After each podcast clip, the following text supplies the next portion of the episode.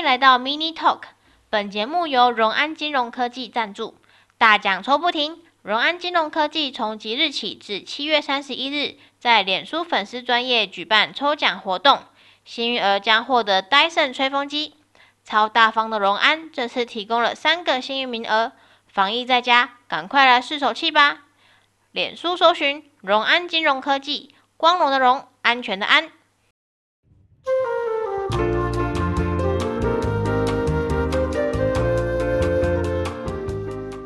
虽然我接到他们人资的呃电话，他恭喜我我要录取了哈、哦，他给我一个时间，然后给我一个嗯并不算很好的薪水，然后告诉我说嗯希望我在几月几号之前能够回复。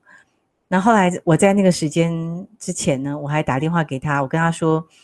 啊、很很感谢他，但是我就不想做这个工作。那后来呢？他们觉得很压抑，他们觉得对于新鲜人来说，这以他们公司的名气、制度，还有他们的组织规模，应该大家都很很想去的。啊，他们公司很赚钱，是一家通信公司。嗯，那后来说他们老板就请那个人在问我，为什么我不去？我那时候也是很年轻啊，太不懂事了。我就说，我就说，我就把我刚刚跟大家分享说，整个过程中我没有喝一口水。然后也都没有吃到饭，我觉得他们并不是一间像他们标榜这么人性化的公司。啊，其实不管是什么样的制度，都是人在操作，制度也是要改的。啊，所以我说，我觉得啊，如果要真的要我下一个结论，年轻人找的第一份工作，最好不要去那种超大的公司，最好尽量去找能够让你啊做很好发挥的工作。啊，比方说呢，嗯，啊，呃，呃，代理店长的工作，比方说有一个代理店长的工作，跟呃一家公司的嗯行销助理，好，那行销助理的工作呢，可能就是帮老板打电话啊，或者是说做电话销售，但这代理店长的工作呢，可能是一个短暂的，然后但是却可以接触到进货啊，然后收支啊，啊。然后还有呃排班呐，那我会觉得，如果在年轻的阶段的话，做代理工作的话，比去做大公司有 title 形象助理更好。啊，不过这这个东西我这样子分析哈，也会有我自己的迷障，就是说，呃，因为我嗯，我是一个啊、就是因为我是创业啊，所以说我终究喜欢很多事情，我都喜欢自己历练过。但是如果呢，今天是一个他具有专业知识的人，比方说你是一个保险精算师，那我觉得不用犹豫了，你就是朝向你自己的专业去努力，未来的路大概是很清楚。好，那如果你是一个学经济学的，那可能会很有趣，你可能可以去银行啊，也有可能可以去公家机关啊。那但是我觉得都在你下决定之前，你可以多么多加历练，再做最后的选择。好，那这样子对你人生是比较有。帮助的。许多人提到的一点是，关于跟同事相处融洽与否，会成为他们想要离职的原因。但某方面我又觉得很可惜，如果公司福利很好，却得因为同事之间相处不融洽而离职，应该是一大憾事。那对于有这样问题的听众，Carrie，你有没有什么好的建议呢？呃，因为同事呢，只是我们职场中的一部分啊。呃那但是就看这是是一个集体霸凌的环境啊。其实人类的社会是一个金字塔的结构，在这个金字塔的结构里面，越底层的同伴是越多的，越顶层的同伴是越少的啊。我们就以学校为例吧，学校的老师是不是有很多同事呢？啊，如果我们把学校简单的分为老师、主任、校长三个阶层哈，在老师之间呢，同事。的彼此的关系是很重要的，因为如果某某老师的人缘比较好，那他请假时才会有人愿意帮他代班啊，代课啊。嗯、那如果是说呢，某某老师跟某某老师之间起了争执、争吵啦，通常也会引起轩然大波，会有很多老师跟着来看热闹，或是传小道消息。但是你大家会不会发现，主任就一般很少跟老师起争执啊？因为主任跟老师的话又是不同的层级的，那校长又很少会跟老师跟主任起争执，通常校长都是骂老师跟主任比较多啦。哦，那呃，所以说你会发现在这些关系里面，只有当你你所处的位置，也就是在食物链的比较低的底层，你才会重视同事之间的关系。嗯，我记得呢，以前我的一个好朋友，我们一起在某某个研究机构待过。他曾经跟我讲过一件事情，他说，当别人呢、说你闲话的时候，你其实不需要再去在意，因为越 weak 的人越喜欢结成一团。啊，他说，你看呢、那个草啊要滚动，那它一定要所有的草卷成草堆，它才能滚动。一只草是滚不了太远了。好，那当时我的印象很深刻，因为我就是当时的职场环境里面，我是深受那个谣言所苦啊。那那呢，他他也告诉我说，如果我去在乎别人的呃对我的评价，那我活得也不是不是会快乐。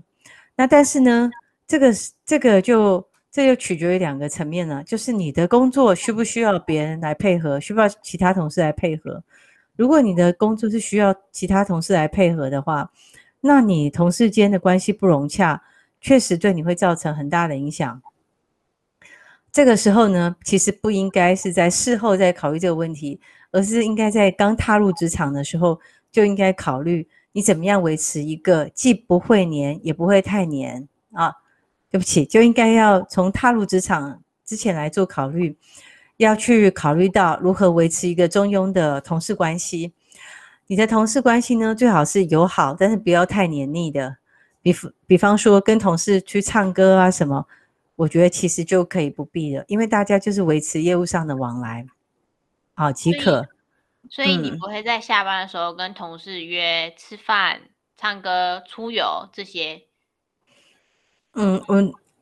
以现在我来说不会，但是以前的年轻时候的我的时候也是会的，但是这就会这其实就引来很多问题，所以我跟大家的建议是说，要把职场跟自己的私人领域分开，我觉得是比较好的，就是公领域跟私领域如果能够做个切分，会来得轻松非常的多啊。那如果有人呢，就是邀请你一起去霸凌人，比方说有个群主啊，一起说老板的坏话，或者说同事的坏话。也是千万不要不要在里面说，因为以现在的呃资讯很发达，这些都有可能会成为日后别人去起诉你，或者是说嗯检举你的一个依据。好，好，这是我的建议。我第一次听到会有人劝说不要在下班的时候，然后跟同事们就是喝呃跟同事们唱歌吃饭，因为对呀、啊，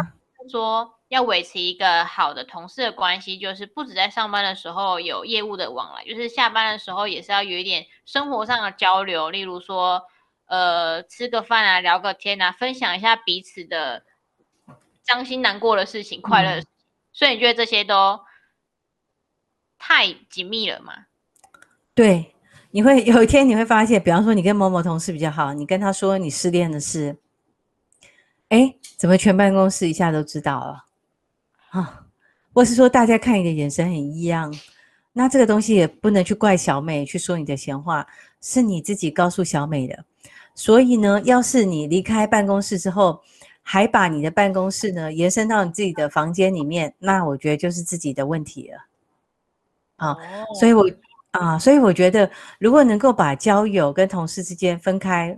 我觉得是比较好的一个情况哈。那你说下班时间要干嘛？其实，如果对于新鲜人来说，下班时间是最好充实自己的时间，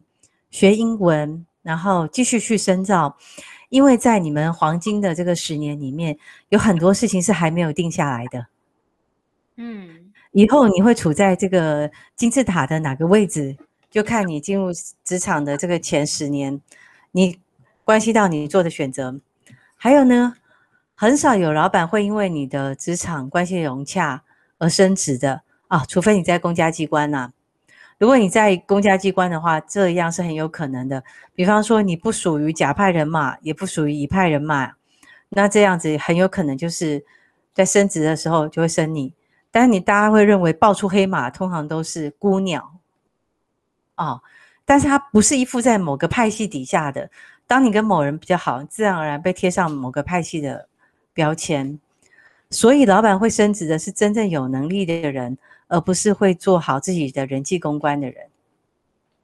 哦，了解了。好那另外一个问题，你有听过“冠老板”这个词吗？嗯，有的。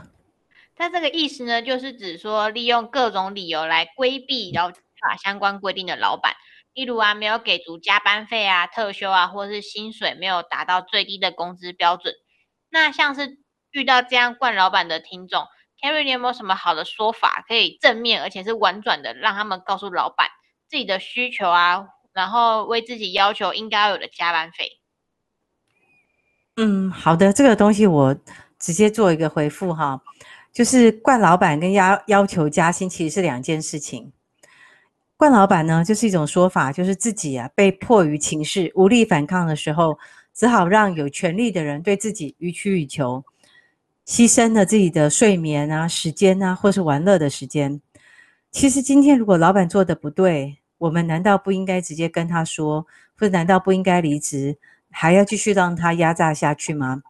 我第一次听到“惯老板”这个词啊，其实是在听到一个政治人物的助理说的。他说，其实大部分的政治人物呢都是惯老板，他们都会对助理。进行压榨，诶，但是后来经我了解之后，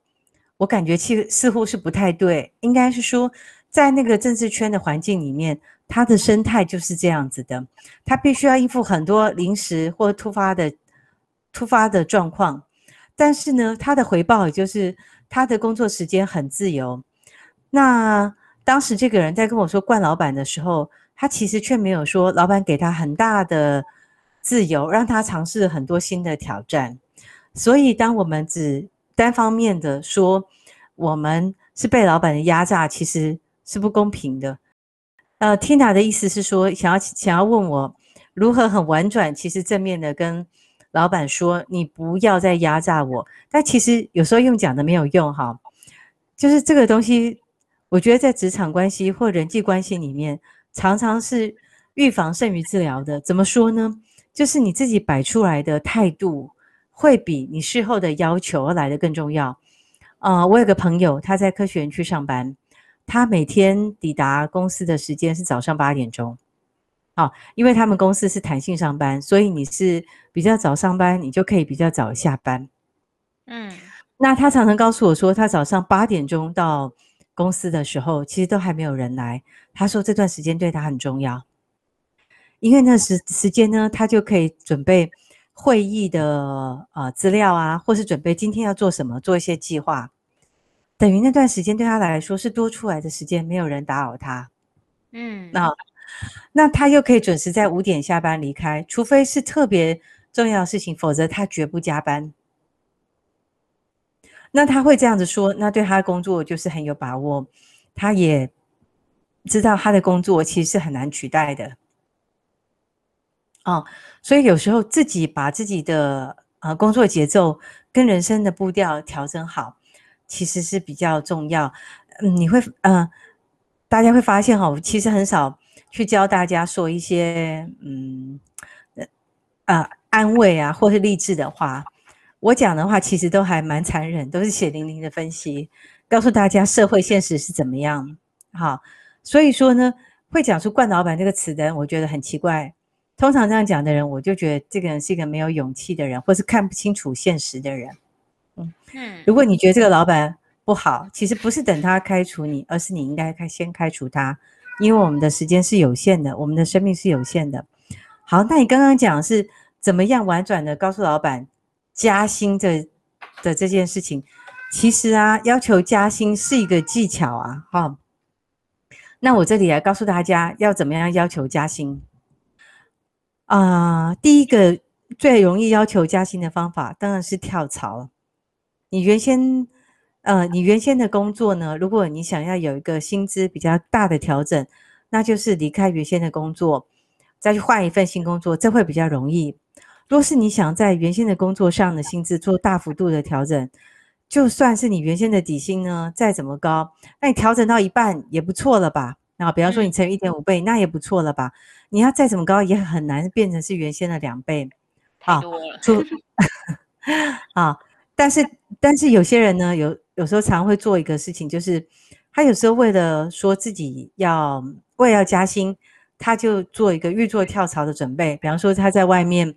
他找了一份工作，明明人家给他的薪水不是那么高，但是他跟老板说外面给我两倍的薪水。啊，这种技巧通常只能用一次，也就是说哈，那通常老板都会在第一时间先答应。啊，他答应下来不是他他屈服了，而是他已经知道这可能是一个欺骗的行为，所以呢，他会暗中的去分配这个要求加薪的人的工作，然后会暗中的呢去找人来接手。所以当第二次他再提出加薪，或者是说当这个要求加薪者他所诉说的他未来工作表现不如预期的时候，接下来就是他失去工作的时候了。所以我觉得要加薪最快，其实就是跳槽。好，那第二个呢，还有什么呃像的技巧来使用呢？其实我倒是觉得哦，与其要求加薪，以现在的公司的形态来说，不妨要求奖金。好，因为现在的疫情时代，也其实也就是当这个世界逐步的要进入到后疫情时代的时候。呃，很所谓的工作会有很多的调整，就真正全职的工作会开始变少。啊，一个人身兼数个公司的工作的形态，在将来一定会一定会出现。比方，这个人是一个企划能力很强的人，他可能不再像以往一样需要待在一家公司，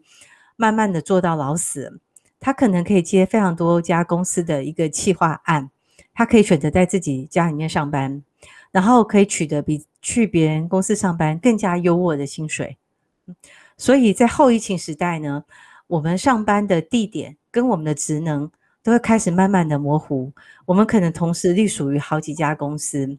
那这也会慢慢变成是在职场上的收入会变成是一个两极，会变成是一个两极化。怎么说？就是真正有能力的人的话，他可以同时享有工作自由，然后他享有财富自由，他也。他也享有先选择什么样的工作，他做或不做的自由。